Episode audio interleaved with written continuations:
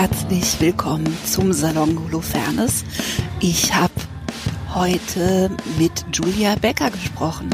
Julia Becker ist Autorin, Schauspielerin und Sängerin und ich kann berichten, dass eine Vorbereitung auf einen Podcast noch nie so lustig war wie auf diese Folge und aber auch schwierig, weil ich die ganze Zeit so vor mich hingekichert habe, dass meine Tochter mich dauernd angetippt hat.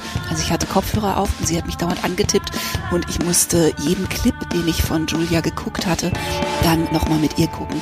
Das heißt, es war eine langwierige und harte Vorbereitung. Also Julia Becker hat ein wunderschönes Buch geschrieben. Das heißt, das Leben ist eins der härtesten. Davor allerdings war sie hauptsächlich auffällig geworden als Gagschreiberin im Team von Jan Böhmermann vom Neo-Magazin Royal, wo sie auch selbst immer wieder zu sehen ist in diversen Rollen. Am spektakulärsten vielleicht in der Rolle der Tierexpertin Dr.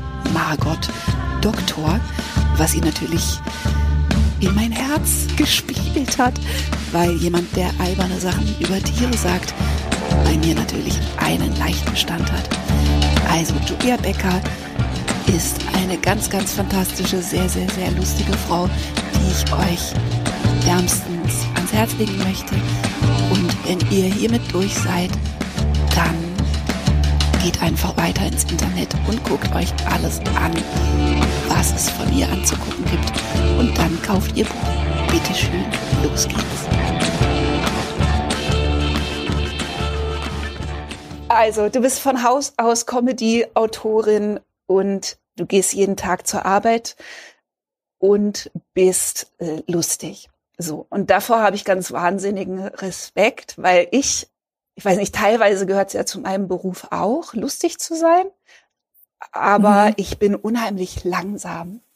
So, ne? Und ich bin unheimlich, ja, also so, ich brauche wahnsinnig lange und auch in solchen Gruppen dann so, ne, sich durchzusetzen und äh, schlagfertig zu sein und auf Kommando lustig zu sein, stelle ich mir so schwierig vor, dass ich immer, wenn ich sowas sehe, ne, wenn ich entweder Comedy sehe oder Serien über Comedy sehe, dann verstumme ich in Ehrfurcht, weil ich denke, wie schafft man das, sein Gehirn in diesen Flow-Zustand zu bringen, dass man sich nicht mehr mhm.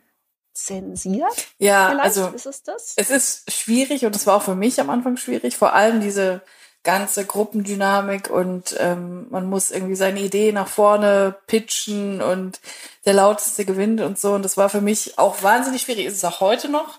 Aber ich habe ziemlich schnell gemerkt, dass man sehr schnell lernt, ähm, wie man wie man das macht, wie man sich da durchwurstelt und wie man auch zu seinen Ideen irgendwo, wenn sie einem wirklich am Herzen liegt, stehen kann und dann auch sagen kann, hey Leute, ich habe die und die Idee, wie wär's denn damit? Und ähm, meistens funktioniert's auch und man muss da gar keine Angst haben, glaube ich. Und ich kann dir, glaube ich, auch einfach versichern, dass du da auch relativ schnell drin wärst in dem Business, weil du hast halt keine Wahl. Das, das hat's bei mir halt ausgemacht. Du musst es halt machen. Das ist dein Job. Du verdienst dein Geld damit. Du musst damit deine Miete zahlen. Und das war meine Ausgangssituation. Und erstmal habe ich das hauptsächlich gemacht, um über die Runden zu kommen, so und ähm, zu lernen, zu lernen, wie das überhaupt funktioniert. Ja. Und ähm, man ist wirklich erstaunt, wie schnell man das lernt. Und vor allem im Team, weil die eine Idee irgendwie die andere befruchtet und so. Und vorher dachte ich halt, ich kann nur alleine arbeiten, ich kann nur für mich. Aber das stimmt halt auch nicht. Und ähm, ja, man ist überrascht, wie schnell das plötzlich funktioniert mit dem Comedy-Schreiben. Plötzlich hat man dann eine Folge von irgendwas geschrieben und denkt sich, ja, war gar nicht so schwer. Ich kann mir das vorstellen, dass das natürlich auch so eine Gruppendynamik ist. Ne? Also ja. wir hatten das bei den Helden zum Beispiel auch, ne? dass man einfach sehr schnell dann auch bisschen auf so in so einen ja. Albernheitsrausch kommen kann. Also, ne? Und und dann auch so sein eigenes, ähm, seinen Groove findet und sich so hochschaukelt und so. Also ich kann es mir schon vorstellen, aber ich finde es auf jeden Fall ähm, wahnsinnig beeindruckend. Warst du denn früher schon sozusagen, also als Schülerin zum Beispiel in der Schule, warst du schnell? Also warst du so auch schlagfertig und schnell oder warst du jemand, der auch mal gedacht hat, hätte ich vorhin vor vier Stunden Folgendes gesagt, wäre es wirklich sehr, sehr lustig gewesen? Nee, ich war tatsächlich, glaube ich, einfach ich war eine sehr anstrengende Schülerin, weil ich sehr viele, ähm, ich habe halt sehr viel Scheiß gemacht so, aber halt hauptsächlich verbal. Und ich, ich war tatsächlich auch schnell und lustig und habe mich dann halt auch das ein oder andere Mal über den einen oder anderen Lehrer lustig gemacht. Was wahrscheinlich der Grund ist, dass nie irgendjemand mir mal gratuliert hat zu meinem Buch von meinen Lehrern, weil ich mich immer mit ihnen angelegt habe und immer so und dann meine Schulfreunde dann immer so gesagt haben, musste das jetzt sein?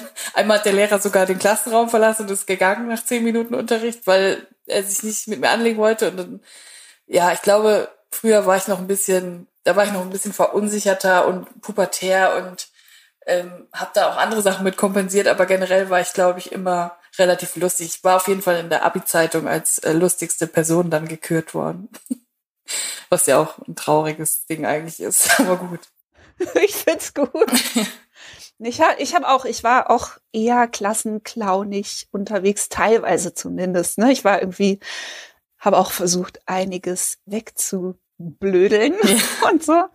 Also ich war immer irgendwie weiß nicht, ich war immer so gut in der Schule und wollte das dann aber kaschieren und dazugehören. ja, genau. Und habe halt deswegen extra viel Scheiß gebaut und so. Also auch nur phasenweise, aber ich kann mich da ähm, gut reinfühlen. Ich war halt schlecht in der Schule und hab Scheiße gebaut. Das war auch keine gute Kombination.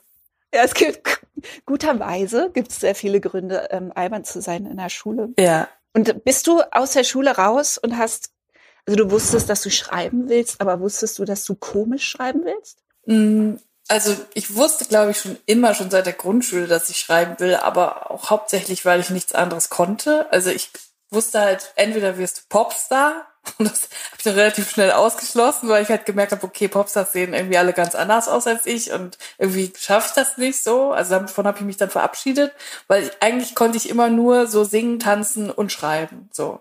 Und dann habe ich ganz früh gesagt, okay, ich will Schriftstellerin werden. Ich will auch mal irgendwann ein richtig geiles Buch schreiben. So, und das habe ich halt schon seit der Grundschule gesagt.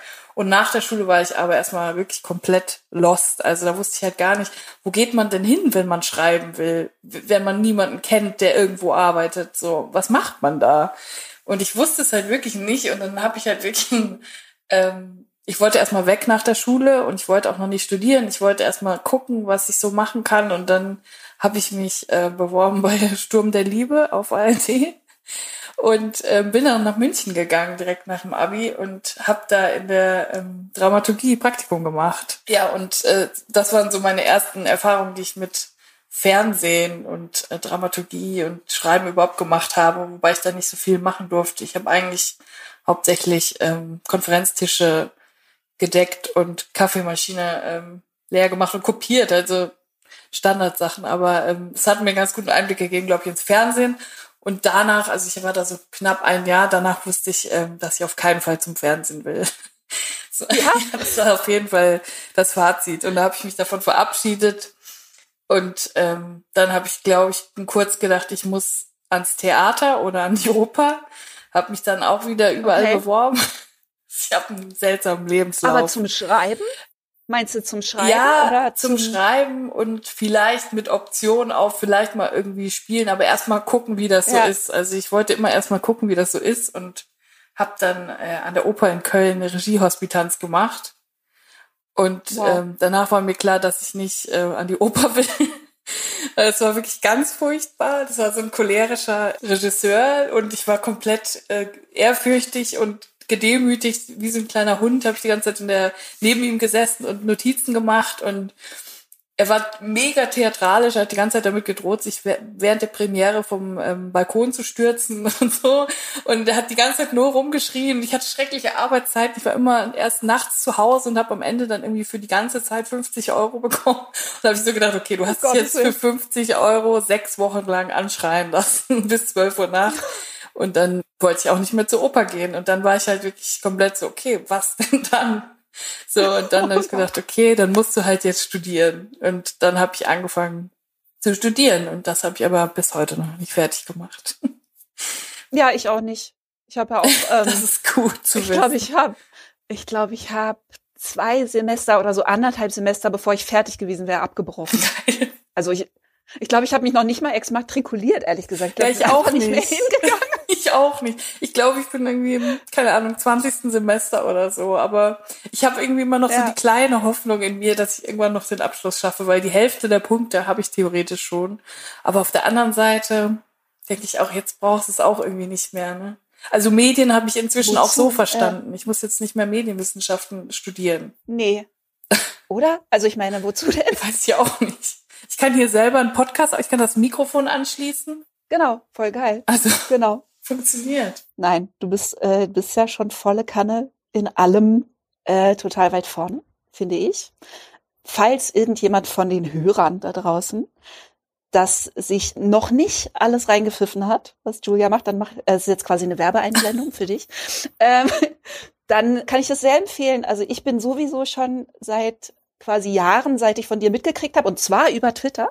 Oh. Also ich habe nicht über Böhmermann von dir mitgekriegt, sondern über Twitter ähm, bin ich schon Fan. Und ich finde wirklich alles, was du gemacht hast, so unterschiedlich. Das ist, ähm, ist so schön und so lustig, dass ich sehr hoffe, dass meine Zuhörer dir äh, wie kleine Entchen hinterherlaufen werden, falls sie es nicht sowieso schon tun. Ähm, ja, und ich finde es einen wahnsinnig spannenden Beruf. Also wir reden hier in dem Podcast nicht, ich rede ja mit so ganz, ganz unterschiedlichen Künstlern, die extrem unterschiedliche Sachen machen, ne? Tim Raue und Andreas Dresen und so.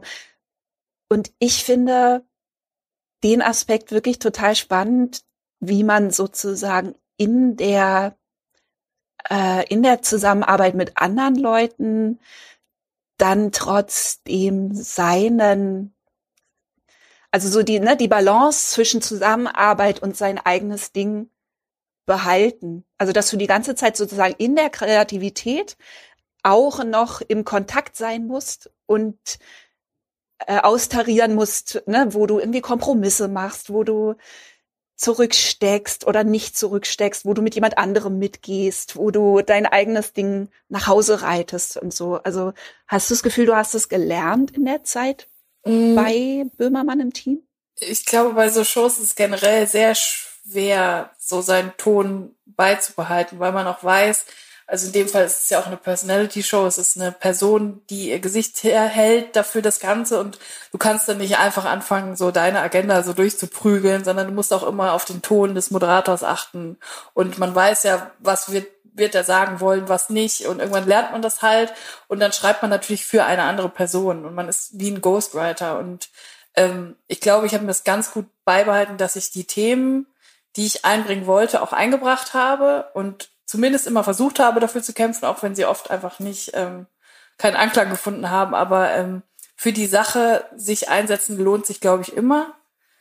Es mhm. wird schwierig, ähm, seinen eigenen Stiefel durchzuziehen, wenn man für jemand anderen schreibt. Das habe ich dann auch gemerkt, als ich dann mit meinem eigenen Roman angefangen habe. Da war ich erstmal komplett lost. Also ich war wirklich ja. Ich saß zu Hause und dachte, ich kann so nicht arbeiten, ich kann so nicht schreiben. Ich schreibe auf ein leeres Blatt und hier sitzt aber niemand, der mir sagt, das ist mega lustig oder das ist scheiße oder lass uns da noch mal drüber. Es gibt kein Korrektiv. Ich bin ganz allein mit meinem Kopf, mit meinen Gedanken, mit meinem Computer und ich ähm, habe wirklich Seiten geschrieben und gedacht, das ist der allerletzte Rotz. Ich bin keine Autorin, ich kann das nicht. Ich will mich vergraben im Wald auf Wiedersehen, so.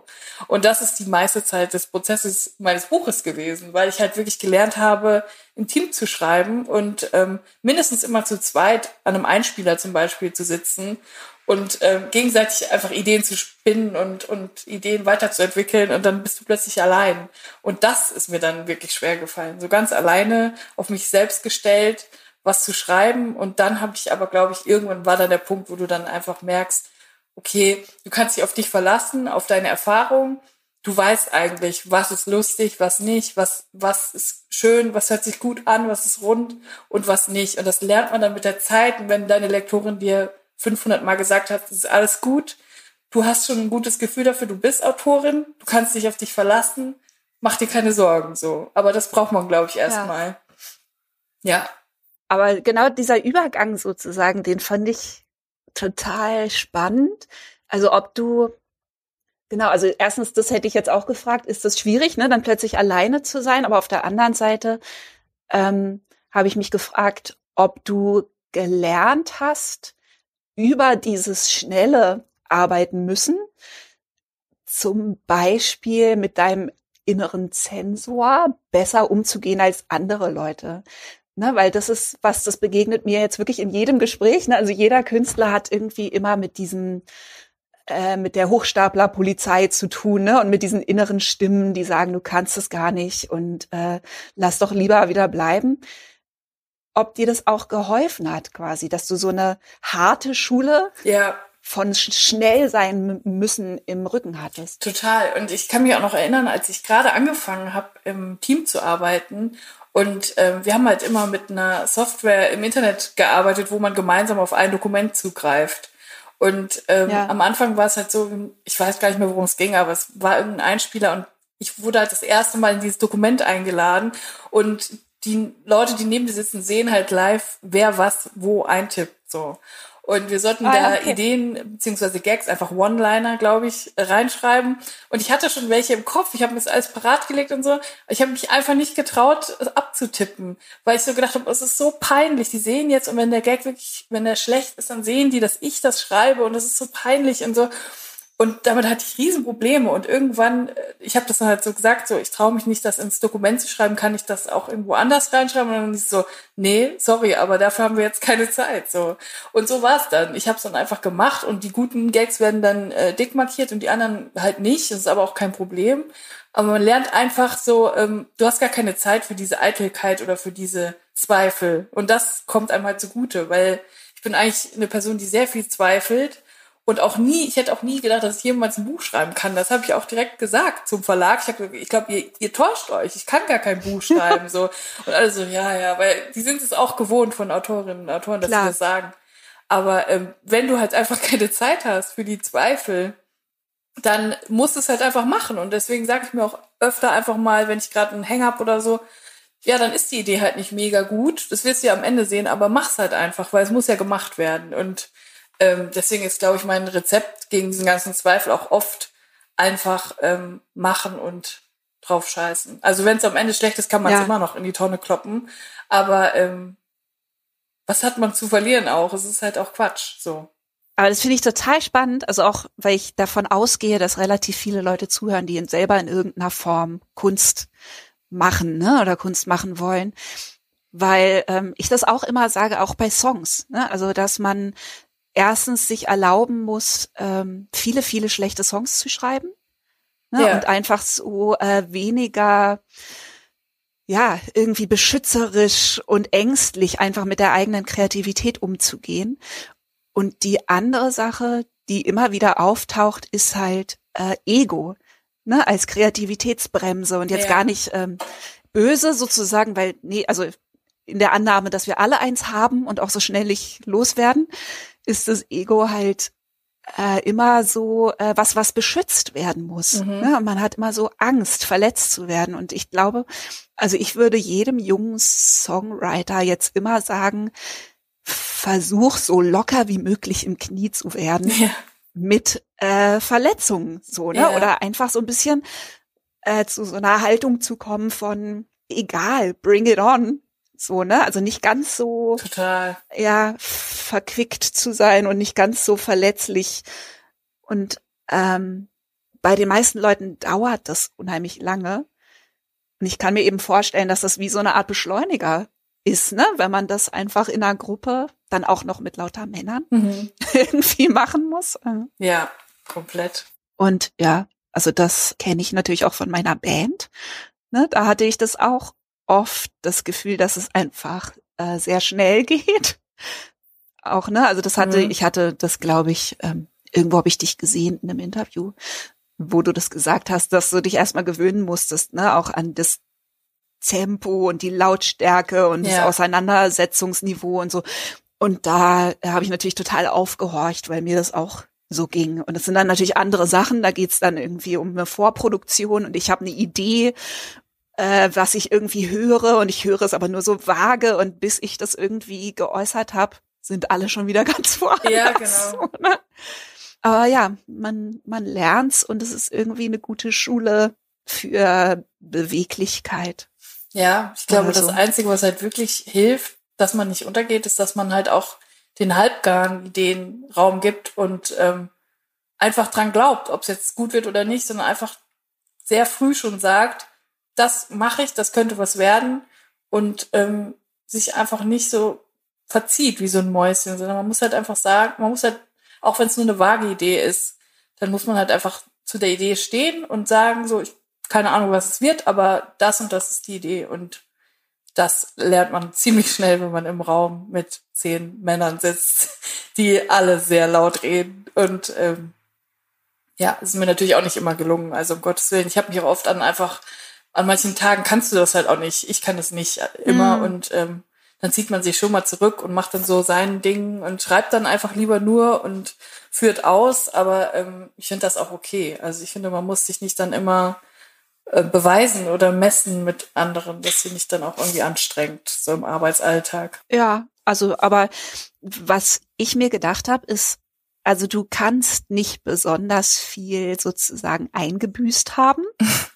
ne, in dieser Auseinandersetzung, weil ich finde, dass dein Buch, dass das sehr, sehr eigen ist und auch sehr äh, treffsicher. So, ne? Also sehr viel Persönlichkeit sozusagen hat. Und das finde ich eigentlich schwierig für jemanden. Also wenn ich jetzt einen Musiker kennenlerne, von dem ich weiß, dass der immer für andere geschrieben hat, und dann macht er sein erstes eigenes Album, dann würde man denken, okay, das ist jetzt schwierig, so, ne, da seinen eigenen Ton zu entwickeln. Also ich finde dein Buch sehr besonders. Mhm. Und ich finde halt, also ich war erstaunt, dass es so, ich habe es ja gerade schon versucht zu sagen, aber dass es sozusagen so un also es ist lustig, ohne dass es ist nicht trying too hard. Also ja. mein, mein Produzent von meiner vorletzten Platte, der hat immer von trying too hard geredet, ne?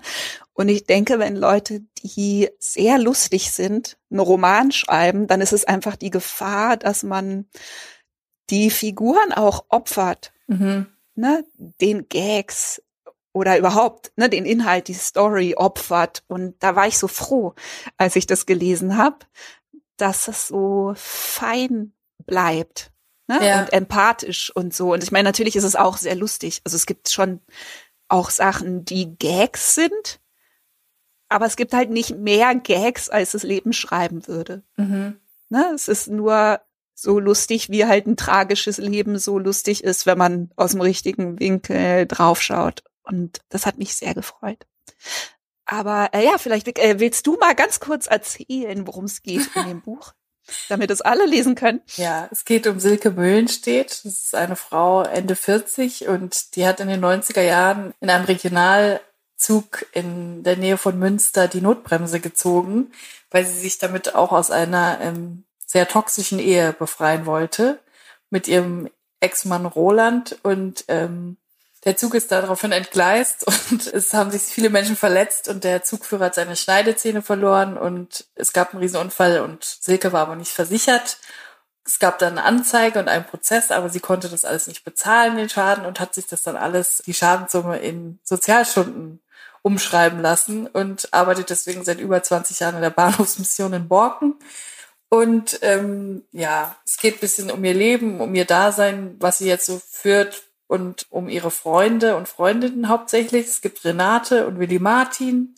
Das sind ihre besten Freunde und die sind auch so ein bisschen vom Leben gezeichnet. Sind so jetzt nicht die klassischen Verlierertypen, aber schon so, ja, es könnte besser, es könnte besser laufen. Ich sag so, die drei beschließen dann halt zu dritt in ihrem Unglück und allem, was so passiert in ihrem Leben, einen Roadtrip zu machen mit der sehr alten Nachbarin von Silke, Frau Göbel, die schon fast 100 ist, einen Roadtrip zu machen zu Tropical Island nach Brandenburg, weil äh, Frau Göbel vor ihrem Tod dann noch mal hin möchte und einmal die Aras sehen.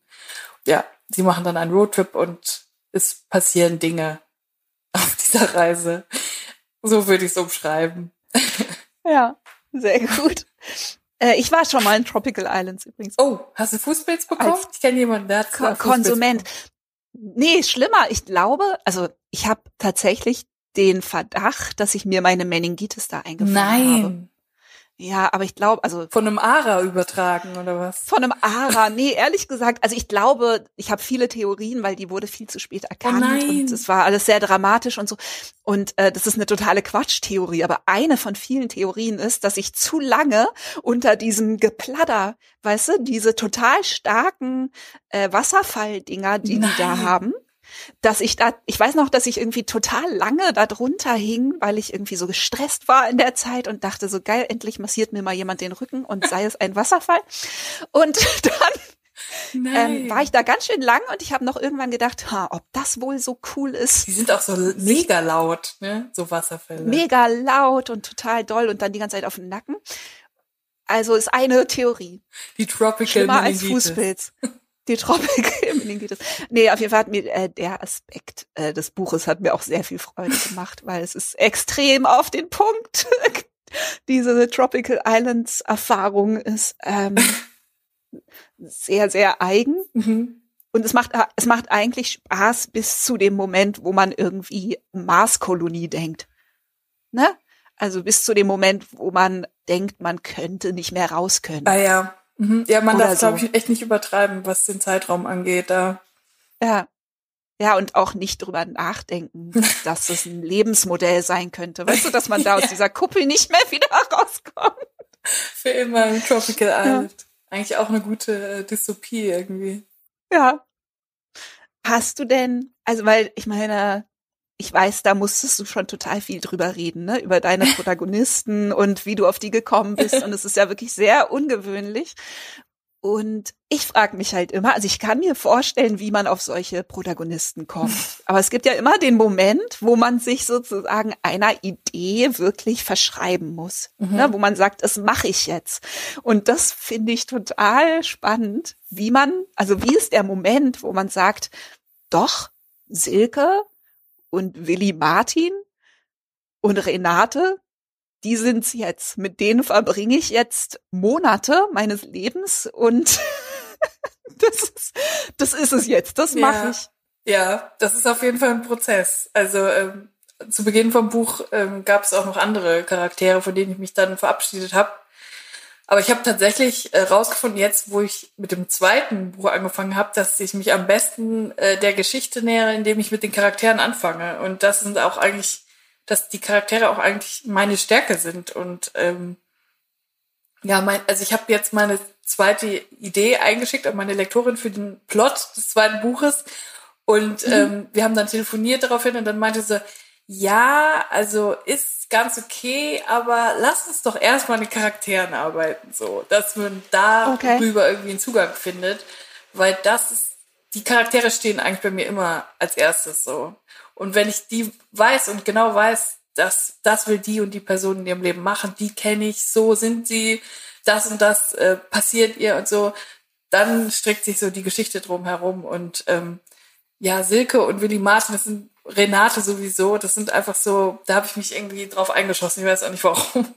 Aber ähm, jeder kennt auch irgendwie diese Silke, das habe ich auch schon total, öfter gesagt. Total. Jeder kennt Absolut. so die Generation unserer Mütter, die ähm, und auch Großmütter, die sich irgendwie komplett vergessen über andere und äh, über Jahre, Jahrzehnte einstecken ähm, für die Familie, die Familie zusammenhalten, einen Mann umsorgen und ähm, ich wollte unbedingt, dass so eine Person Protagonistin wird, weil ich eigentlich relativ wenig über äh, so Frauen lese oder höre oder in Geschichten ähm, wahrnehme. Und äh, da war mir eigentlich ziemlich schnell klar, dass ich so eine Frau als Protagonistin haben werde.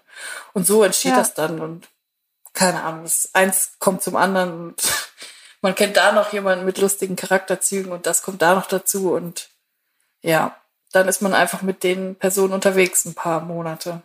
Aber hast du die schon gehabt, bevor du den Auftrag gekriegt hast? Äh, bevor ich überhaupt das Buch?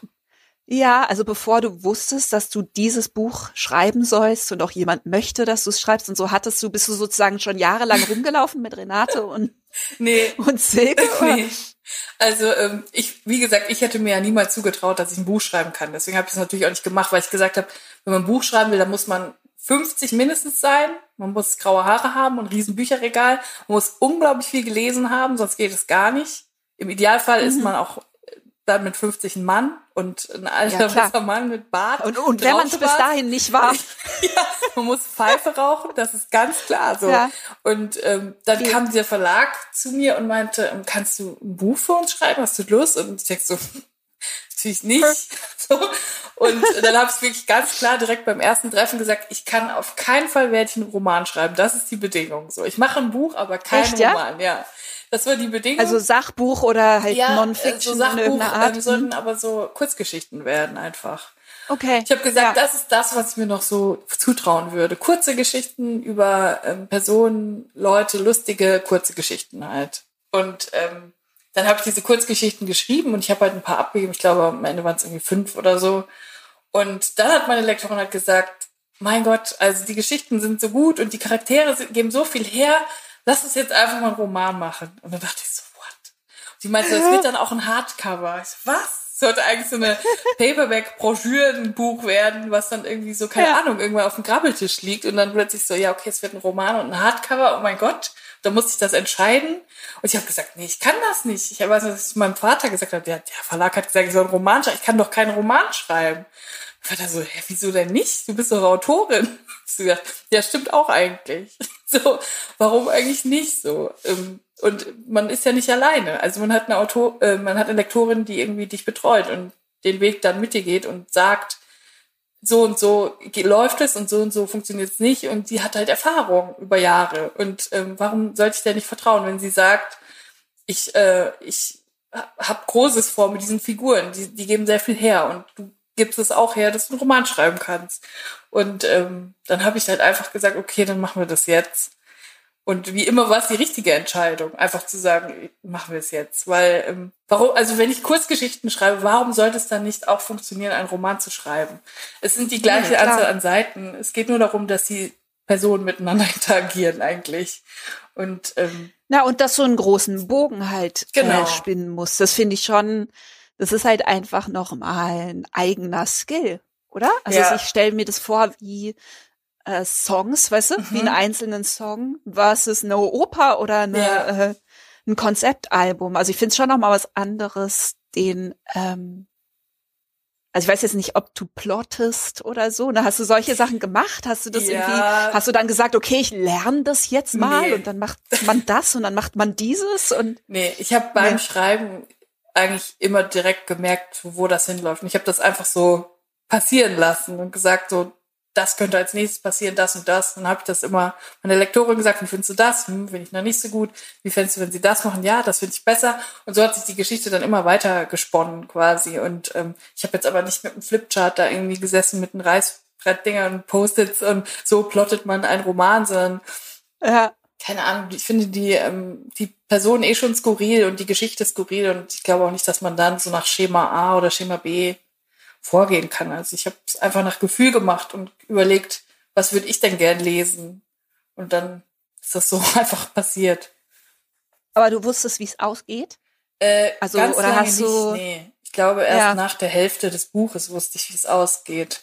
Das war so ein bisschen vor mich hin, weil ich immer dachte, so am Ende, da muss dann nochmal der Riesenknall kommen und so. Was ja auch Quatsch ist, so. Also. Ja, eigentlich nicht, nee, ne? Bei so einer nicht. Geschichte, die so. Nee. Mhm. Aber dann, gegen Ende hin wusste ich dann schon genau, so und so läuft's jetzt. Und dann war es plötzlich da.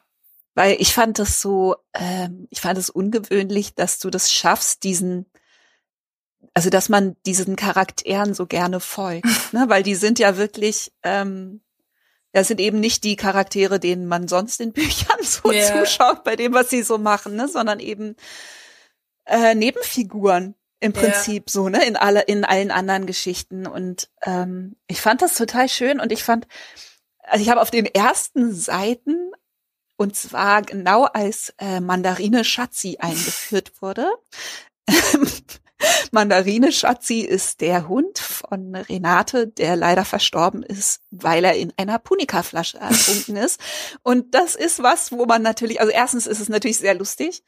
Und zweitens war es aber auch was, wo ich kurz dachte, ah, okay, ähm, könnte sozusagen jetzt sehr lustig und klamaukig werden.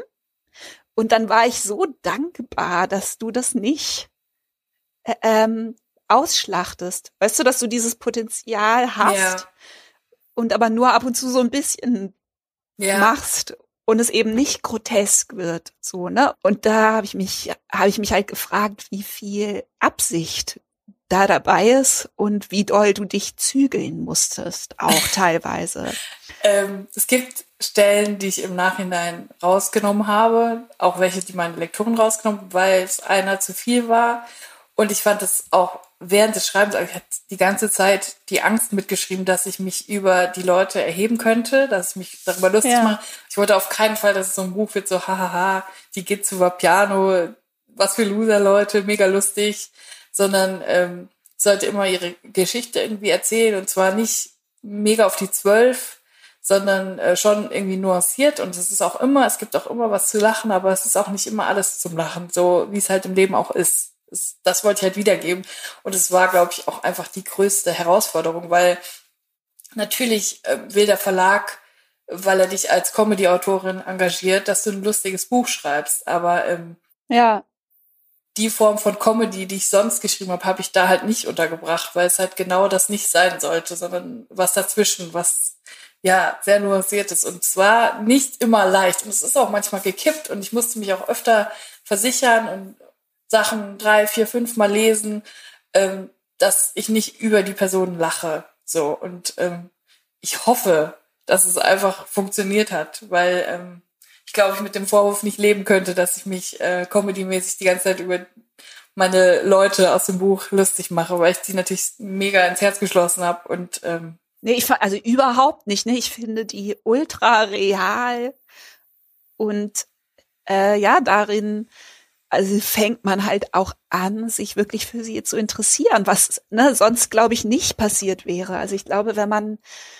da die Balance verlieren würde, dann würde man sich auch für solche Leute eben nicht genug interessieren ja. über die Länge, die Länge von einem Roman. Ne? Also das geht nicht. Wenn du die als Witzfiguren Total. einführst, dann äh, kann man die nicht lieb genug haben. Ja.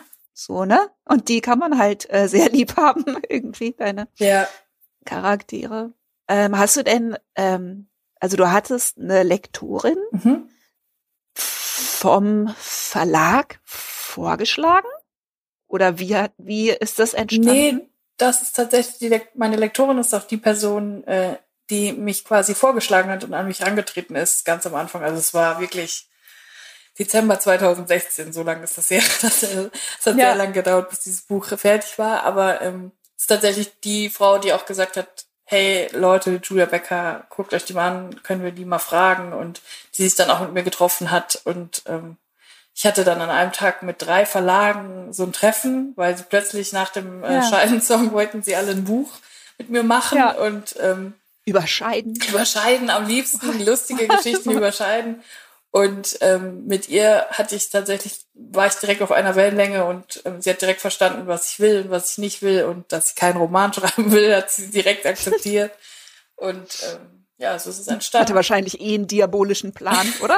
ja, das, ist das weiß ich nicht. Ich möchte es hier nicht unterstellen, aber ja, hier ist einiges zuzutrauen. Es ist auf jeden Fall seit Tag eins ähm, meine Ansprechpartnerin, was alles angeht, was Verlag und inhaltliches Schreiben und überhaupt angeht. Und jetzt auch beim zweiten Buch wieder. Und wusstest du gleich, dass du der genug vertrauen kannst, äh, was Humor angeht? Äh, ja, also ich hatte ja, wie gesagt, diese drei Treffen und von den anderen Verlagen habe ich halt ganz schnell gemerkt, okay, das ist ein ganz anderes Humorverständnis, als ich habe. Das ist eher so der, ja, wir können dich bei Markus Lanz platzieren, Humor, dieses lustige ja. Taschenbuch, was man mal mitnimmt für fünf Euro und seiner Tante, die man nicht leiden kann, zu Weihnachten schenkt. So. Ja, genau. Urlaubs. Genau. Und ja. ähm, bei ihr hatte ich halt wirklich das Gefühl, okay, ähm, sie ist jetzt nicht die mega Comedy-Granate und das finde ich halt auch sehr angenehm, sondern äh, man kann sehr ähm, professionell mit ihr arbeiten und sie findet eigentlich fast immer lustig, was ich schreibe. Das ist auch von Vorteil, glaube ich. Aber ja, ähm, sie hat super. ein gutes Humorverständnis. Also wir sind da schon auf einer Welle weil ich stelle mir halt diese Zusammenarbeit mit Lektoren immer total schwierig vor. Bonk, weil jetzt habe ich gerade meinen meinen Cutter sehr unglücklich gemacht. Ich stelle mein Glas mal wieder ab. Moment mal, du hast einen eigenen Cutter? Nein, ich habe ja, ich habe am Anfang selber geschnitten. Ja. Das war sehr äh, lehrreich für mich und hat ja. total Spaß gemacht. Aber es war auch, ich habe echt mich total verzweifelt. Mit iMovie halt, oder womit hast du geschnitten? Äh, nee, ich habe ja eigentlich nur Audio. Ach so. Ach stimmt, ich, ich habe ja, ja eigentlich nur Audio verstehe. gemacht. Ja, ja, genau. Es ist ja jetzt Corona. Also mit GarageBand. Mit, genau, genau. Und dann habe ich halt irgendwie, oh, echt äh, Fuddel und Fitzel und Das so. ist auch so ein nerviger gesagt, Job, wenn man das oh, nicht beherrscht, ne? Und auch krass, die Kürzel ey. und alles. Das ist so. Wo ist ja. Ah! so. Nee, äh, deswegen macht es ein ein wunderbarer Lars Rühmann für mich. Hey Lars. Ähm, hallo Danke, Lars. Danke, dass du das machst, äh, Lars. Äh, der äh, weist mich manchmal darauf hin, wenn ich bonke und kratze und so. Verstehe. Nee, aber erzähl doch noch mal ein bisschen über die Arbeit mit einer Lektorin. Ähm, also bei uns ist die Arbeit eigentlich sehr angenehm, weil wir auch monatelang nichts voneinander hören. Und dann kommt mal ja. wieder so ein Anruf, ähm, wie sieht's denn aus? Hast du irgendwas? Und dann sage ich nein. dann sagt sie, okay, kein Problem. Ähm, wie wär's denn, wenn wir uns in vier Wochen nochmal hören und ähm, du mir dann was geschickt hast? So. Und das ist eigentlich so eine angenehme Arbeitsweise. Und das ist auch total also wir haben ein sehr gutes Verhältnis. Wenn ich dann in Hamburg bin, dann besuche ich sie im Verlag und wenn sie mal in Köln ist, was sie nicht so oft ist, kommt sie dann wahrscheinlich auch mal wieder vorbei. Und Aha. jetzt gerade ist sie aber in Kroatien, aber sie hat mich auch schon von Kroatien angerufen, weil ich natürlich noch nichts eingereicht habe. Und ähm, es ist sehr entspannt. Also sie hat ein sehr gutes Gespür dafür, ob eine Idee was hergibt, ob da mehr drin steckt, ob ähm, ich in der richtigen Richtung bin. Manchmal sagt es mir auch so, da, du könntest auch mehr von dir einfließen lassen, von deiner Politik. Und ähm, das ist eigentlich ganz cool, weil sie auch neue Sichtweisen eröffnet, die ich nicht so habe. Dass wir jetzt zum Beispiel im zweiten Roman komplett über die Charaktere nur einsteigen. Darauf wäre ich jetzt gar nicht gekommen, aber das liegt eigentlich auf der Hand. Und manchmal braucht man so jemanden, der sagt, du, deine Stärken sind, ist das und das, lass uns mal damit beginnen, der Rest kommt später. Und ich werde das ganz anders so nach Schema A angegangen und hätte jetzt einfach ein ähm, Exposé geschrieben, Story. Storyline ja. entwickelt und dann geguckt. Aber ähm, es ist cool, weil sie auch immer so ein bisschen über den Tellerrand guckt und das finde ich sehr angenehm. Toll. Ja, ich stelle mir das irgendwie schwierig vor. Also es ist schwer, das zu sagen, ohne dass es sozusagen despektierlich dem Beruf gegenüber ist, ne, der Lektorin, weil ich habe da total Respekt davor. Ich denke nur immer, ich, ich kann mir nicht vorstellen, wenn einem da jemand vorgesetzt wird, weißt du? Also wenn man so einen Deal macht mit dem Verlag ja. und dann sagen die so, und das ist dein Lektor, wo ich denke, das ist so wichtig, ja. oder? Also diese, dass man sprachlich auf einer Wellenlänge ist und gerade bei Humor ist es super schwierig. Aber oder? ich glaube, innerhalb, also ich bin ja bei Rowold und wenn du, glaube ich, bei so einem großen Verlag bist, dann ähm, wenn du merkst, es passt nicht, kannst du einfach sagen, das passt nicht. Und ähm, kann ich vielleicht ja. einfach die Lektorin, den Lektor wechseln und dann ist das, glaube ich, auch kein Problem. Ich habe einfach sehr großes Glück, dass wir sehr auf einer Welle sind, so. Ja. Und ich glaube, wenn das nicht so gewesen wäre, dann hätte ich das auch gesagt, weil ähm, ich glaube, es ist unendlich wichtig, dass du da eine Lektorin hast, mit der du gut kannst und auch sprachlich, inhaltlich, politisch vielleicht auch im besten Fall auch noch ja, ungefähr klar. auf einer Welle bist. Ähm, und das war halt echt bei mir, glaube ich, so der Jackpot. Ja. Cool. Ja. Und da hast du das Gefühl, dass du jetzt sozusagen deinen Hauptberuf gefunden hast fürs Erste? Also ich glaube ja. Bücher schreiben. ja. Ich lebe ja jetzt schon seit fünfeinhalb Jahren, glaube ich, davon. Und es ja. wäre jetzt auch doof zu sagen, nee, also bin dann doch was anderes oder ich studiere jetzt nochmal und will es nochmal wissen, sondern ich glaube, äh, es ist einfach selbsterklärend, dass ich das einfach bin. Auch wenn ich das manchmal selber nicht glaube, weil ich immer sage, nein, du bist keine richtige Autorin und so. Mein Kopf sagt mir natürlich was anderes. Aber ähm, meine Miete zahle ich damit und es funktioniert. Ja. Und es kommen, also ich bin ja jetzt seit ähm, Anfang des Jahres freiberuflich und äh, mhm. ich hatte da eine riesen Angst vor, weil ich dachte so, scheiße, wenn ich dann einmal aus diesem Büroalltag raus bin und dann auf mich gestellt bin, dann, dann fliege ich auf. Dann kommt raus, dass ich gar kein, dass ich nur ja. so mitgeschwemmt wurde die ganze Zeit über Jahre und eigentlich mhm. kann das gar nicht kann alleine. Und ähm, das war halt irgendwie gar nicht so. Und ich habe es kommen immer wieder neue Aufträge und so viele, dass ich halt gar nicht so richtig das koordinieren kann, wann soll ich das und das noch machen. Und das zeigt mir halt auch, okay, so schlecht kann es gar nicht laufen als Autorin. da muss ich immer ja. wieder in meinem Kopf sagen, so jetzt beruhigst du dich mal, guck mal bitte kurz hier auf die letzten Rechnungen, die du gestellt hast. Also du bekommst ja Arbeit. Äh, du bist offensichtlich Autorin, denn Leute fragen dich als Autorin an und bezahlen dir ein Autorengehalt. Und das ist dann so die äh, rationale Bestätigung. Okay, durchatmen, ich bin Autorin. Stimmt tatsächlich. Und wie läuft das? Also da melden sich Leute melden sich von allen Leute. wildfremde Leute von also von allen möglichen Sendern und sagen, also wie läuft das, wenn man das dann frei macht? Ja, das ähm, ergründe ich gerade noch, aber ähm, natürlich die Leute, die man schon, die ich jetzt kenne von der Produktionsfirma, wo ich gearbeitet habe, die kommen dann für projektbezogene Sachen und fragen, hast du da und da zwei Wochen Zeit, da und da mitzuschreiben? Das ist die eine Sache, aber dann gibt es natürlich noch andere Produktionsfirmen, die irgendwie, meistens sind es, man muss so sagen, Leute, die Comedy-Autorinnen googeln, weil sie keine Frauen im Team haben und jetzt was besser machen wollen, was ja auch super ist und mir auch zugutekommt, weil ich eine Frau bin. Ähm, ja. Und dann, dann kommen halt die unterschiedlichsten Projekte einfach von verschiedenen Sendern. Ich habe jetzt aber auch ein Computerspiel geschrieben oder für die Hebammengesellschaft habe ich was geschrieben und sowas. Okay. Also es ist wirklich wild durchgewürfelt.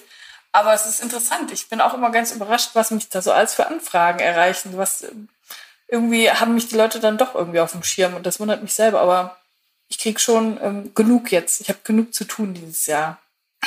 Und äh, wie koordinierst du das dann mit dem neuen Buch? Also das wie, äh, hast du so, sagst du zum Beispiel, weiß ich nicht, äh, grenzt du das zeitlich ab? Ähm, weißt du, dass du sagst, jetzt drei Monate das Buch und also ich habe damit immer Schwierigkeiten, ne? Mit diesem, ich habe tausend Ideen. Ja. Und ne, auch inzwischen irgendwie, äh, ich schreibe ein Buch, aber erstmal nur für meine Patrons. Ja. So.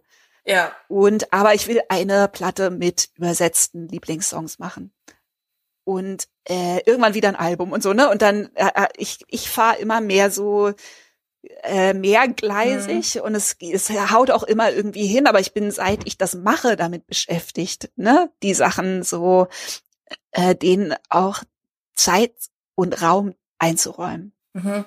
Ja, bei mir ist das ein Riesenproblem. Also ich, ja. ich versuche mich gerade erstmal so ein bisschen zurechtzufinden, wie das so ist als freie Autorin und das einzuschätzen. Ich finde das nach wie vor jetzt nach einem halben Jahr mega schwierig einzuschätzen, wann ist es zu viel Arbeit, wann ist es zu wenig, weil die Projekte, die dann zwei Wochen dauern, sind jetzt auch nicht immer gleich aufwendig, sondern sie beanspruchen ja auch viel von einem selbst. Ja, die einen mehr, die anderen weniger. Und das einzuschätzen, ähm, und ja. dann gibt's da nochmal eine Korrekturschleife, das muss man halt auch noch immer mit reinberechnen, dass da immer noch Zeit mit draufkommt. Und am Anfang des Jahres war es so, dass ich halt panisch alles angenommen habe, weil ich dachte, okay, ähm, ja. wie soll ich sonst meine Miete zahlen? Ähm, ich muss jetzt erstmal ja. ganz viel arbeiten und ähm, habe dann auch ganz viel gemacht. Und alles macht viel mehr Arbeit, als man denkt. Ne? Genau. Ne? Alles, immer. alles, alles hat immer so eine Aura von, ja. äh, von Zeug und alles. hier noch, und, und wenn es so nur der Papierkram ist, der damit zusammenhängt. Diese und so. Alleine Steuern ja. jetzt im Frühjahr wieder und Organisation. Ja. das ist alles so unfassbar nervenraubend und dieses Buch schwebt halt so da drüber. Und ich bin jetzt, ich ja. zum Glück einen sehr kulanten Verlag, die irgendwie sagen, ja, die Deadline ist jetzt nicht in Stein gemeißelt, so, da kann man drüber ja. reden, das ist einfach nur so ein Richtwert, weil sie mich auch kennen, ja. also das Buch wurde auch verschoben um ein halbes Jahr, das letzte, weil okay. ich halt auch nicht, ja. es nicht geschafft habe einfach. Aber das ähm, Buch schwebt tatsächlich gerade so über allen anderen Projekten und ich habe mir jetzt fest vorgenommen, mir in den nächsten Wochen Zeit für das Buch zu nehmen. Aber ich muss vorher noch ein okay. Hörbuch schreiben über politische Sachen. Und das ist ja. halt alles, es kommt sich alles so in die Quere und alles ist so verschieden. Ja. Aber man will auch nicht, beziehungsweise kann auch teilweise nicht auf das eine oder das andere verzichten. Und genau. ähm, deswegen, wie gesagt, habe ich jetzt mit meiner Lektorin ausgemacht, dass ich jetzt erstmal Charaktere, ein Exposé für Charaktere schreibe und das so als erster Step quasi dann Mitte Juli gemacht wird. So. Und dann ja. weiter gucken. Aber ähm, bis, also beim letzten Buch war es halt ganz extrem, weil ich halt natürlich Vollzeit gearbeitet habe.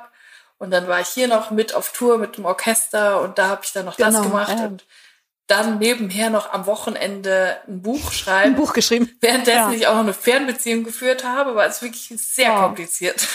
Und deswegen ja. hat es auch wahnsinnig lange gedauert dafür, dass es eigentlich ein relativ dünnes Buch ist. Und ähm, ich habe mir vorgenommen, dass es diesmal nicht mehr so wird. Und man muss sich, glaube ich, einfach feste Tage dafür nicht freinehmen, aber reservieren, dass man sich wirklich ja, ja. davor setzt und sagt, heute kommt nichts anderes dran, kein anderes Projekt, kein anderer Gedanke. Jetzt kommt das, mhm. weil sonst wird's nie fertig. Aber denkst du eher sozusagen Tage oder jeden Tag eine bestimmte Zeit zum Beispiel? Ich denke eher Tage. Also mein Kopf ah. kommt schon sehr durcheinander, wenn ich an einem Tag verschiedene Projekte mache. Das finde ich dann schon, mm. das finde ich dann irgendwie dreifach anstrengend. Also ich denke, ich sage immer abends so, okay, morgen mache ich das und übermorgen ja. mache ich das so. Und dann habe ich das schon mal so in mhm. kleine Teile aufgeteilt und ähm, kann mich dann auch wirklich auf das eine oder das andere konzentrieren. Sonst vermischt sich auch alles irgendwie in meinem Kopf. Ich muss da irgendwie so eine Ordnung reinbringen. Ja, man hat auch so einen Wendekreis, ne? Man hat irgendwie, finde ich, also wenn man was ein paar Tage liegen gelassen hat und dann fängt man wieder an, also man hat immer so dieses wieder so, yeah, bis man wieder irgendwie auf ähm, Temperatur ist. Ich finde das auch total schwierig. Ja, ich bin immer noch damit beschäftigt, das irgendwie. Ja.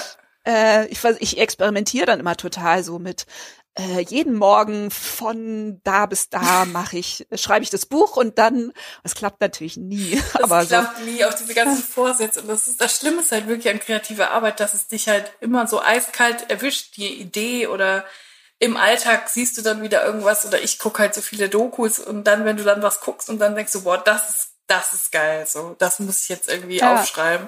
Und das kann halt nachts um zwei sein und du kannst halt nie so richtig abschalten und sagen, so, das ist jetzt meine Freizeit, das ist jetzt die Arbeit, sondern du bist immer irgendwo, genau. von irgendwas wirst du dann wieder inspiriert und das ist echt nervig ja. auch. Weil du kannst auch nicht im Urlaub abschalten, weil dann irgendwie andere Touristen nee, um dich rum klar. so bescheuert sind, dass du denkst, okay, das ist ein Roman eigentlich. Und das Total. ist auch wirklich anstrengend. Ich habe meine Ideen gerne äh, sozusagen genau, wenn ichs Licht ausgemacht habe. Ja. Ne?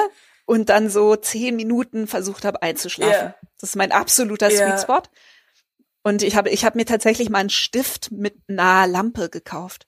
Weißt du, so einen beleuchteten Stift, damit ich ohne äh, weil ich schlafe halt neben Polar auch yeah. noch, ne? Für den ist es auch nicht so erfreulich. Und dann habe ich immer so, es ist jetzt auch nicht dauernd, aber ab und zu habe ich halt so eine Nacht, wo ich dann immer so mich so zombie-mäßig aufsetze und dann so kritzel, kritzel, kritzel, kritzel. Und dann wieder hinlege und dann so zehn Minuten später wieder so kritzel, kritzel, kritzel. Ich hatte das tatsächlich wieder letzte Woche und ich habe das dann immer, ich muss dann immer an mein Handy gehen und das schnell bei Notizen eintippen. Und oh Gott. Das ist dann halt auch oh mega Gott. helles Licht und mein Freund ist ja, auch genervt. Aber ich habe dann einfach nachts, äh, kurz vorm Einschlafen, so die Idee, dass dann ein Typ ganz oft zum Blutspenden geht, weil man da immer so leckeres äh, Essen bekommt und so äh, Gutscheine für den Bäcker. Und dann muss ich das auch ganz schnell notieren. Weil sonst habe ich das vergessen. Und dann, sobald ich das Handy angemacht habe, bin ich dann halt auch wieder wach. Weil wenn du die Notizen dann geöffnet hast, ja gut, dann kannst du auch mal kurz bei Twitter reingucken. so.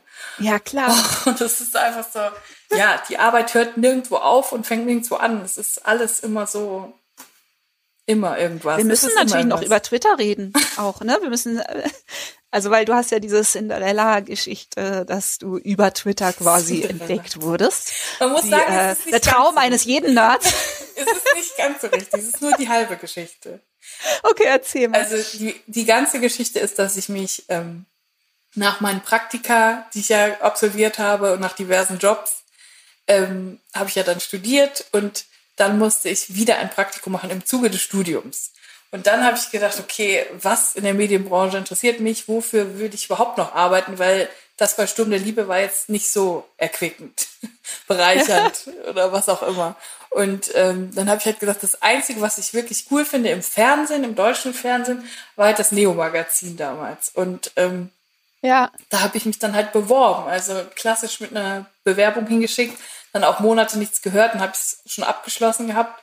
Und dann plötzlich kam dann so, ähm, ja, willst du zum Vorstellungsgespräch kommen? Und dann dachte ich so, okay, krass.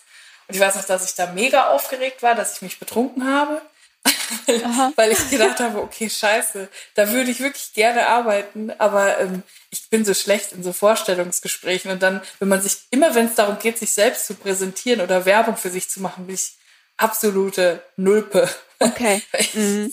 Ich bin immer so, bitte, bitte stellt mich an, ich bin so dankbar, dann ihr braucht mir auch kein Geld geben, ich gebe euch Geld. So bin ich dann am Ende gewesen. Weißt du, was ich, ich gesagt habe? Also, sehr schön. Ja, ich, ähm, ich habe mich meiner Band vorgestellt. Also ich habe meine Band ja bei so einem Kurs kennengelernt, beim Popkurs in Hamburg. Yeah. Und ähm, war da auch, um eine Band zu finden. Ne? Also ich war da, weil Leute mir gesagt haben, da könntest du die Leute finden. Und dann gab es eine Vorstellungsrunde am ersten Tag und jeder musste sagen, was er bisher so gemacht hat und ähm, alle haben irgendwelche tollen Sachen gemacht. Und ich habe damals schon in Berlin 200er Clubs ähm, gefüllt mit alleine auftreten so ne. Aber äh, vorgestellt habe ich mich mit den Worten: Ich habe mal Background Vocals gesungen in einer Bluesband. in einer Blues Coverband in Schwerte ja. Ärzte. Genau, und dann war ich so aufgeregt, dass ich nicht mehr weiter irgendwie ausgeführt habe, was ich sonst noch so mache. Und das war dann der erste Eindruck, den meine zukünftigen Bandkollegen von das mir haben. Das ist unglaublich. Aber es ja. ist auch kein Zufall, dass äh, ausgerechnet wir Frauen uns immer unter Wert verkaufen. So, es ist einfach ja. kein Zufall, dass äh, Männer da kein Problem mit haben zu sagen, hey Leute, hier bin ich, weil so sollte es eigentlich sein, auch für uns. Und ähm, ich habe mich dann irgendwann auch gezwungen, das zu lassen und einfach härter zu sein. Also nicht ja. nicht im Sinne von ähm, unsympathisch, unfreundlich, überheblich, sondern im Sinne von das und das kann ich und das und das möchte ich ja. gerne dafür haben. So und ja zur Geschichte zurück. Ich hatte dann dieses Gespräch und ich war so aufgeregt, dass ich dachte, ich müsste mich betrinken und ich habe dann ähm, Pfeffi-Schnaps getrunken und ähm, habe das auch bisschen macht guten Atem. Genau, das ist so wie Zähneputzen für Erwachsene, das habe ich schon immer gesagt. Und dann äh, dachte ich so, es wäre eine super Idee, äh, da angetrunken hinzugehen, weil ich dann mehr, ich bin dann selbstbewusster, ich kann besser reden und ähm, war dann da und war total angetrunken und ähm, die zwei Frauen, bei denen ich das Vorstellungsgespräch hatte, waren total nett, haben mich gefragt, was ich so mache und ich habe gesagt, ich mache alles. Ich arbeite, ich bringe den Pfand weg, ich sehe, wo Arbeit ist. Ich habe bei Stunde Liebe die Kaffeemaschine mega gut sauber gemacht. Ich kann das. Und es hat tatsächlich was gebracht. Traurigerweise, dass okay. ich was getrunken habe. Aber ähm, die haben dann gesagt, ich bekomme. Aber du hast nicht gesagt, ich bin super witzig. Nein, nein, gar nicht. Ich habe gar nicht gesagt, ich nee. bin super witzig. Ich habe das so angedeutet, dass ich mal gesagt habe, ja, ich würde vielleicht auch gerne mal irgendwann was Lustiges schreiben. Also der Humor äh, hier sagt mir einfach sehr zu. Aber ich habe jetzt nicht gesagt, ähm, ich bin die und die Person auf Twitter oder so. Oder ich schreibe auch Aha, Witze. Okay. Das habe ich mich gar nicht ja. getraut. Ich habe einfach gesagt, ähm, ich, ich möchte einfach hier das Redaktionspraktikum machen und ähm, Erfahrung sammeln und was man halt so sagt beim Vorstellungsgespräch. Und da wurde ich dann halt genommen. Und dann habe ich da halt angefangen, in der Redaktion zu arbeiten und wirklich so klassische Sachen, Dispositionen geschrieben und Pfand von Dendemann weggeräumt den ganzen Tag. Ja. Das war eigentlich so mein Job. Und dann, als ich schon da gearbeitet habe, ist Jan Böbermann dann auf meinen äh, Twitter-Account aufmerksam geworden. Aber ich war ja da anonym unterwegs. Mhm. Und, ähm, genau, Schwester, Schwester Ewald, muss jemand nochmal sagen. Ja. Für, die, die, die, die, Werbeeinblendung. und genau. Ist darauf aufmerksam geworden und hat äh, die anderen gefragt, ob sie wüssten, wer denn Schwester Ewald ist. Und dann hat irgendjemand gesagt, ja, die sitzt nebenan in der Redaktion, die ist hier Praktikantin. Und dann hat er gesagt, ach ja, krass, die kann ja mal in den Autorenraum kommen. Und dann war ich quasi ab dem nächsten Tag beides, Redaktionspraktikantin und irgendwie auch Autorin. Und da haben sie mich dann übernommen nach der Zeit und dann war ich einfach plötzlich Autorin. Schon ein bisschen Cinderella-mäßig, oder? Schon ein bisschen. Also. Aber ich bin nicht entdeckt worden, sondern ich habe tatsächlich mich beworben. Ganz klassisch. Ja, okay. Viele fragen ja, immer, wie hast du das geschafft, da hinzukommen? Ich habe mich beworben. Ich war beim Das muss man dann doch schon auch machen. Ja, man muss dann schon auch mal da sein und irgendwie sowas, so ein Vorstellungsgespräch haben. Und bist du, also ähm, ist deine Liebe zu Twitter immer noch ungebrochen? Bist du immer noch? Mm, nee, also am Anfang bin ich da, glaube ich, so ein bisschen naiver rangegangen. Inzwischen bin ich nicht mehr so oft auf Twitter. Bin so ein mhm. bisschen, glaube ich, mehr zu Instagram rübergewandert. Weil es so pießig ist. Ja, pießig. Oder? Es ist halt sehr, es ist halt ein sehr politisches Medium und das ist auch das, was, glaube ich, mhm. Twitter ausmacht. Weil ich glaube, das mhm. meiste, was ich gelernt habe ähm, über, über Missstände und Ungleichgewichte in unserer Gesellschaft, habe ich von Twitter gelernt. Ja. Aber ich habe dann auch ziemlich schnell gelernt, ähm, dass es nicht immer angebracht ist, Witze zu machen. So. Und ähm, das hat mhm. mich dann irgendwann auch selbst an mir genervt, dass ich die, immer dieses Gefühl äh, verspürt habe, jetzt musst du da und dazu mal einen Gag bringen. Weil irgendwann ist es, ist es meistens nicht so angebracht bei gewissen Themen. Und dann habe ich mich so ein bisschen, mhm. glaube ich, mehr von diesen One-Liner und Gags verabschiedet, macht das auch immer noch, aber nicht mehr so, so frequentiert wie vor vier Jahren oder so. Ich glaube, es ist wesentlich politischer geworden, was ich aber auch gut mhm. finde, aber ich nutze es mehr zum Lesen, zum Verstehen und andere ja, zu auch. irgendwie mhm. tweeten, als dass ich selber noch sende, weil meistens finde mhm. ich auch, das ist auch gar nicht so wichtig, was ich zu sagen habe. Also den Gag kann ich mir jetzt gerade auch sparen und versuche dann irgendwie mhm. andere mehr zu pushen. Aber ich mag ja, immer ich bin noch also auch, ich bin immer noch Fan.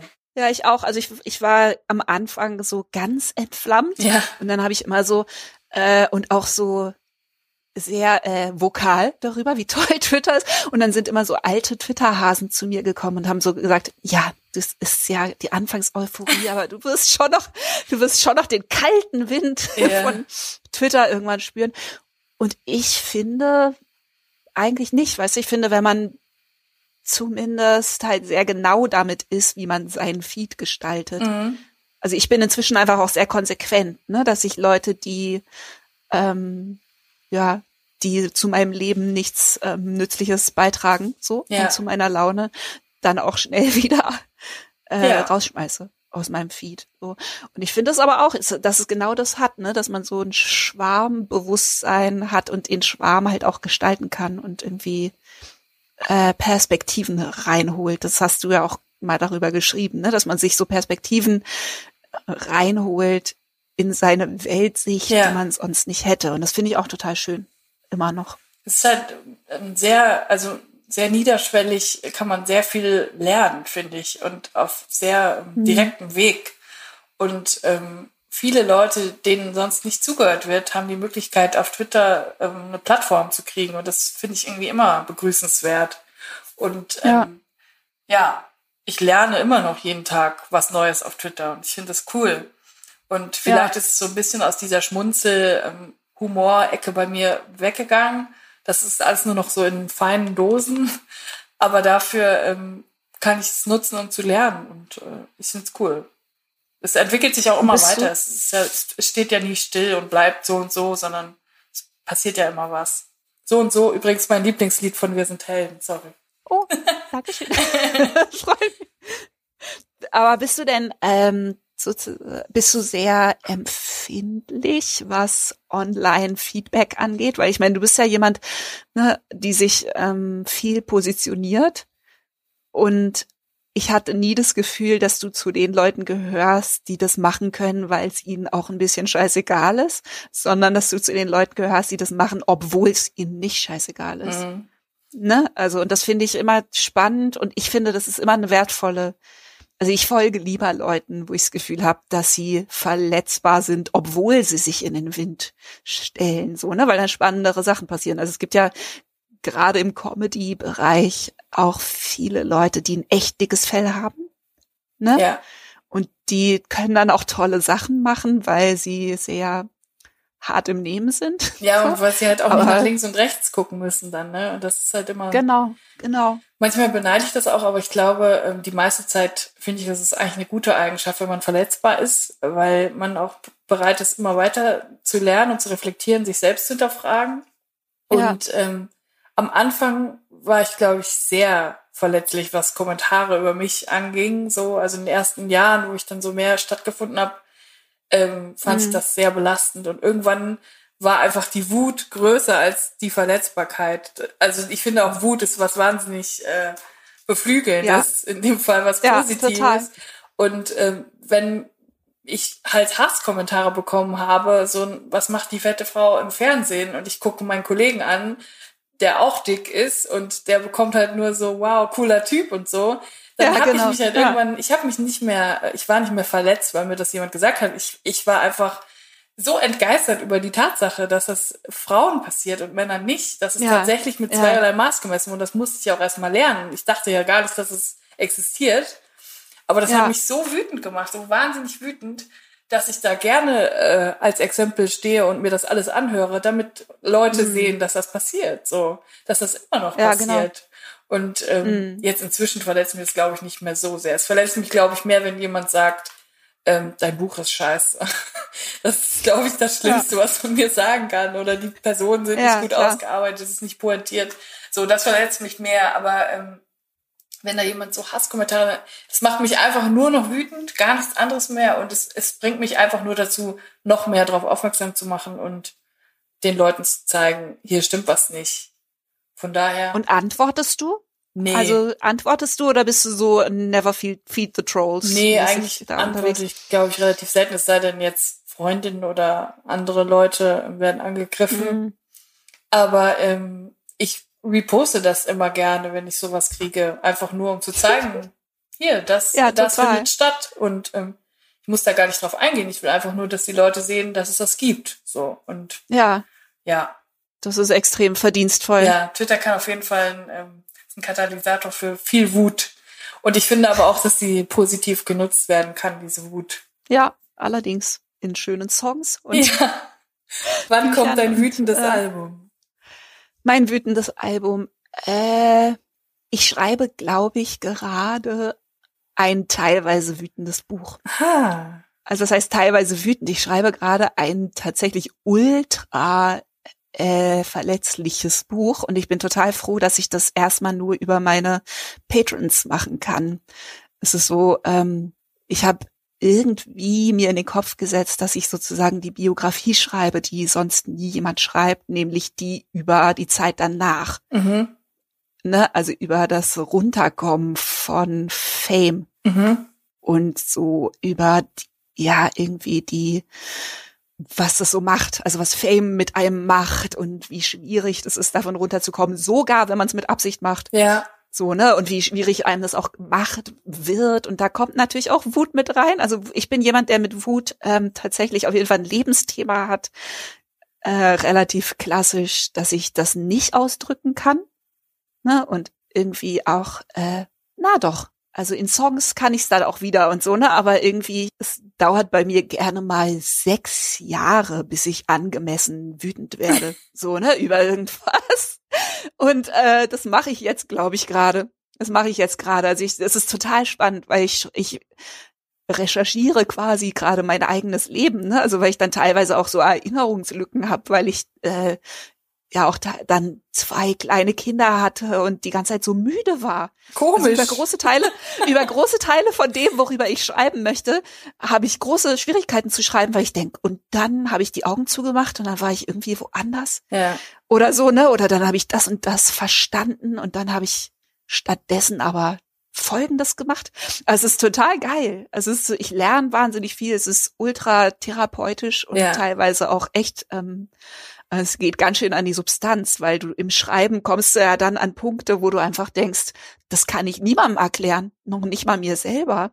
Und du musst dann immer einen Schritt weiter tiefer reingehen und ähm, da kommt schon auch Wut drin vor dann.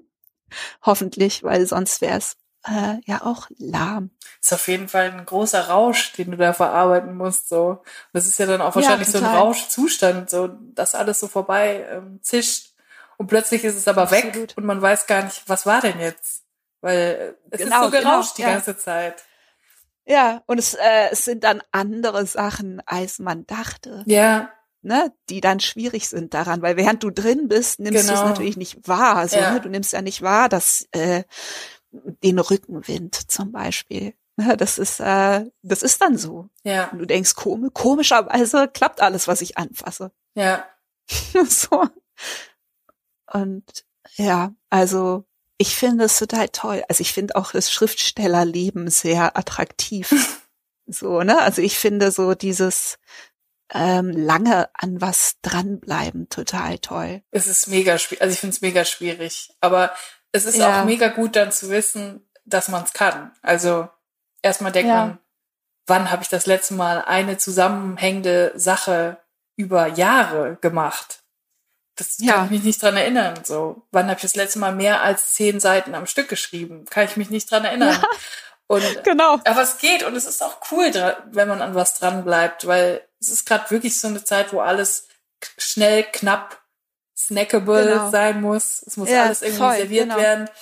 Aber ähm, mhm. es fällt schwer, einfach dran zu bleiben an Dingen über einen langen Zeitraum und den langen Atem beizubehalten.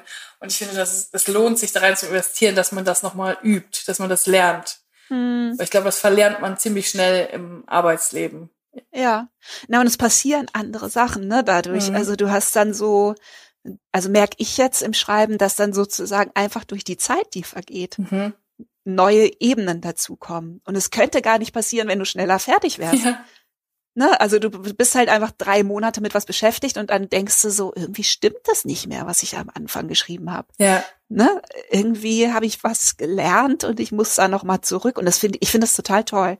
Also dieses, natürlich klar, ich habe dann jetzt Momente, wo ich denke, boah, dauert ganz schön. Ne? Also es ist einfach ganz schön krass viel Arbeit. Also zwischendurch ist es echt die Hölle, ja. Ja. Und natürlich auch nicht nur erfreulich und dann muss man da durch und dann gibt's irgendwelche körperlichen ja. Also ich merke dann so eine, wenn es irgendwie schwierig wird, dann bin ich eine Woche lang total müde plötzlich. Also hast du das auch, so Blockaden, komplett, die sich dann komplett. so körperlich, körperlich äußern? Komplett. Dass man denkt so, oh, irgendwie, oh, ich bin halt einfach nur total müde. Komplett. Ja.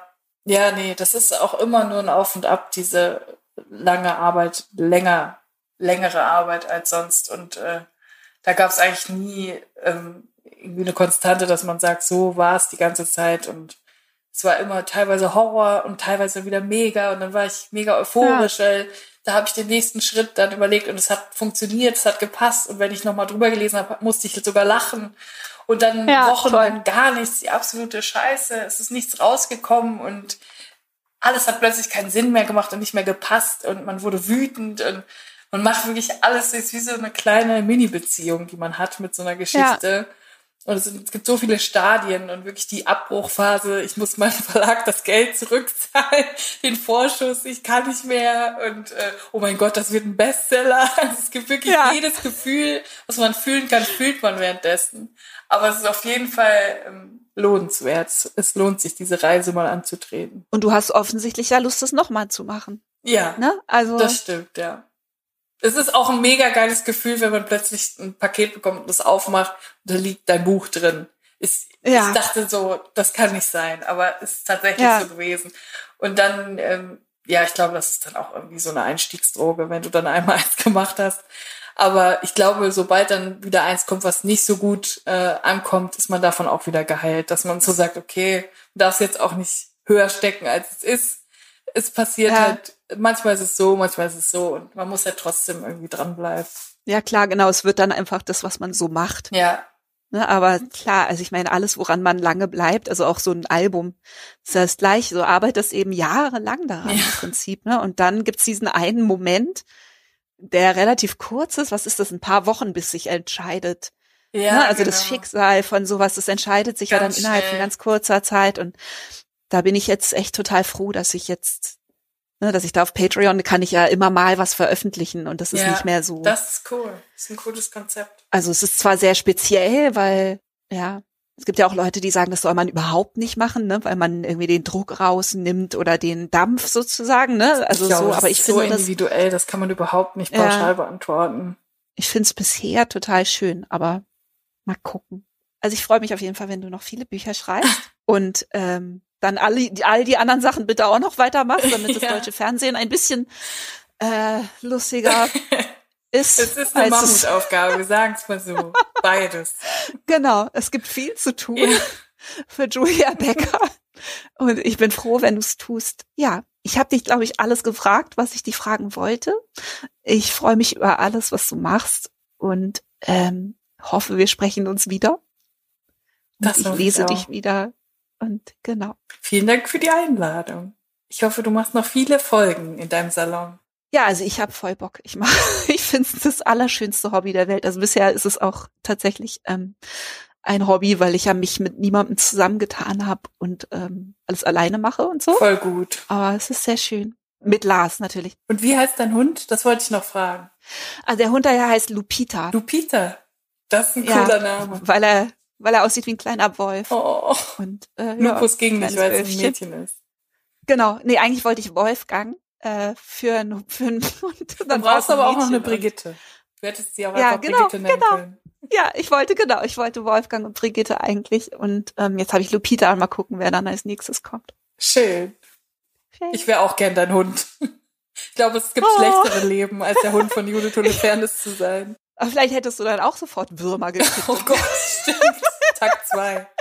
Ich will zurück. Ich habe mich so schlecht gefühlt, ey, echt der Arme. Die ist so winzig, weißt du, die ist eh schon total klein. Aber ich glaube, alle Hunde haben das mal irgendwann, oder? Also. Ja. Ist das so ein Ding, was dann so einmal und dann nie wieder oder kommt das dann immer wieder? Das kann wiederkommen und man muss aufpassen. Lupita, pass da auf. pass auf, Lupita. Geh nicht mit ihr ins ja, Tropical Island. Nein, genau. Schon wieder was, was man lieb haben kann und was kaputt gehen kann. Ja. So. Was, was habe ich mir dabei Schon wieder was, wo man sein Herz dran hängt. Genau. Ja. Also, vielen, vielen Dank fürs Kommen. Sehr gerne. Danke für die Einladung. Tschüss. Tschüss. Das war der Salon Holofernes mit Julia Becker. Ich hoffe, dass ihr mit dem brennenden Bedürfnis hier rausgeht, euch alles anzugucken, was die Frau jemals geschrieben hat. Da ist man eine Weile lang beschäftigt, aber es lohnt sich sehr.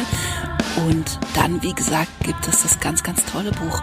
Das Leben ist eins der härtesten, das ich euch wärmstens ans Herz legen möchte. Wenn ihr meine Arbeit weiter unterstützen wollt, dieser Podcast wie auch alles mögliche andere Zeug, das ich mache, ist fanfinanziert über Patreon. www.patreon.com slash Judith Holofernes. Da könnt ihr für verblüffend kleine oder verblüffend große Summen meine generelle Kunsterei unterstützen. Und wir haben es extrem schön da drüben und ich freue mich, wenn ihr vorbeikommt. Viel Spaß und bis bald.